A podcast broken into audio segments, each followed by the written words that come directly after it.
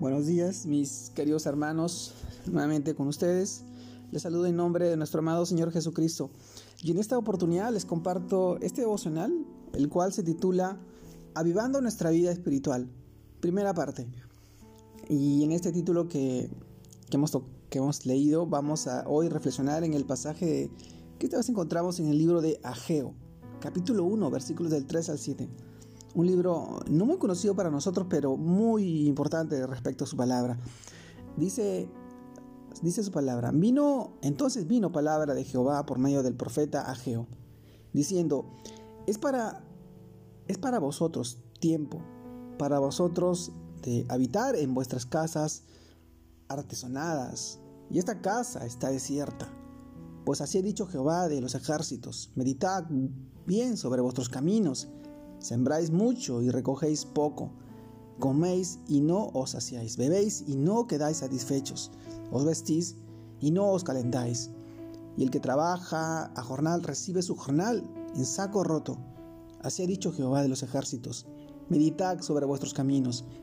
Ageo capítulo 1, versículo 3 al 7.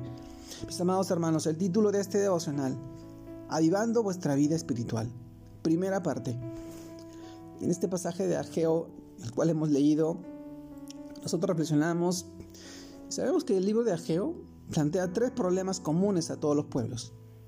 Y yo, mis hermanos, diría y pensaría a, a todas las personas que el primero de ellos es el desinterés. El pueblo de Israel había retornado de su exilio con el propósito de reconstruir el templo de Jerusalén. Y había comenzado la tarea, pero ante la oposición de los enemigos, desistieron y se detuvo la obra. Se habían interesado más en, reconstruir sus propias casas y entraron en apatía espiritual. Mis amados hermanos, esto sucede muy a menudo en la vida cristiana. Cuando empezamos a creer espiritualmente y comenzamos a estudiar la palabra de Dios, empezamos a estudiar la Biblia, iniciamos con entusiasmo y perseverancia los primeros pasos de, mi nueva alianza, eh, conociendo al Espíritu Santo, y muchos cursos que nosotros llevamos, pero ante el primer tropiezo, cuando se oponen a que conozcamos del Señor, cuando rechazan el mensaje que damos del Evangelio, cuando estorban nuestro crecimiento, vamos perdiendo a veces el desinterés y preferimos parar para evitar los problemas, el rechazo a veces de la familia o de, la sociedad y tenemos la, la obra que el Señor ha comenzado en nosotros. Eso solo se muestra y solo denota inmadurez en nuestra vida espiritual, en, cada uno de nosotros. Lo triste es que nuestra vida se vuelve infructuosa porque perdemos la perspectiva y nos dedicamos a las cosas del mundo. Como todos los demás, a veces hemos sido eh, envueltos en esto, pero los esfuerzos, mis hermanos, por construir primero lo material y a veces lo del mundo antes que lo espiritual, resulta en fracasos que no nos hacen tambalear en nuestra fe. Quienes triste y equivocadamente anteponen lo material a Dios salen perdiendo. Debemos entonces reorganizar nuestras prioridades. Y el primero en la lista es Dios.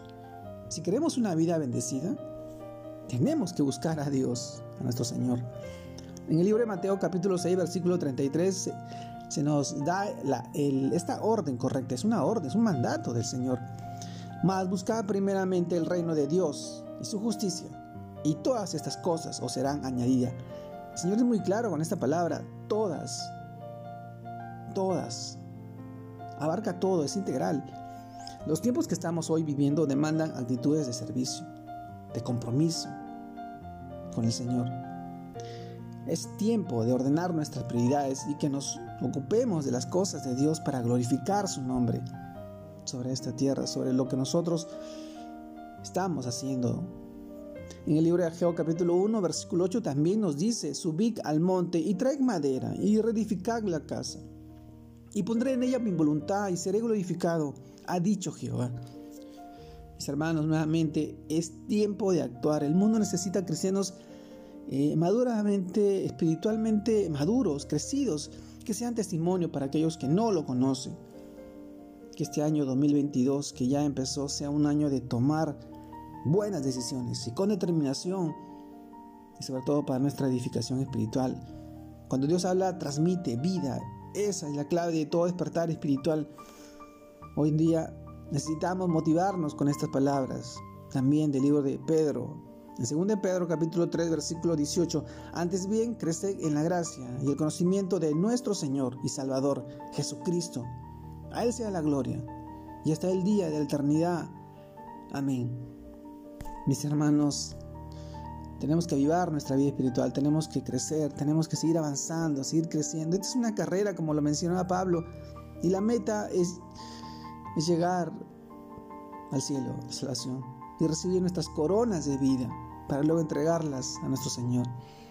Viviendo en santidad, el Señor nos llama a ser una nación santa, un pueblo santo, un pueblo escogido, separados del mundo.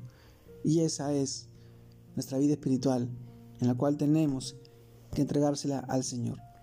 Te mando un fuerte abrazo, Dios te guarde y te bendiga en este nuevo día de domingo familiar, que sigas disfrutando con los hijos, con la esposa, con la familia, con los seres queridos. Un abrazo grande a la distancia, mis hermanos. Dios los bendiga. Dios los cuide mucho.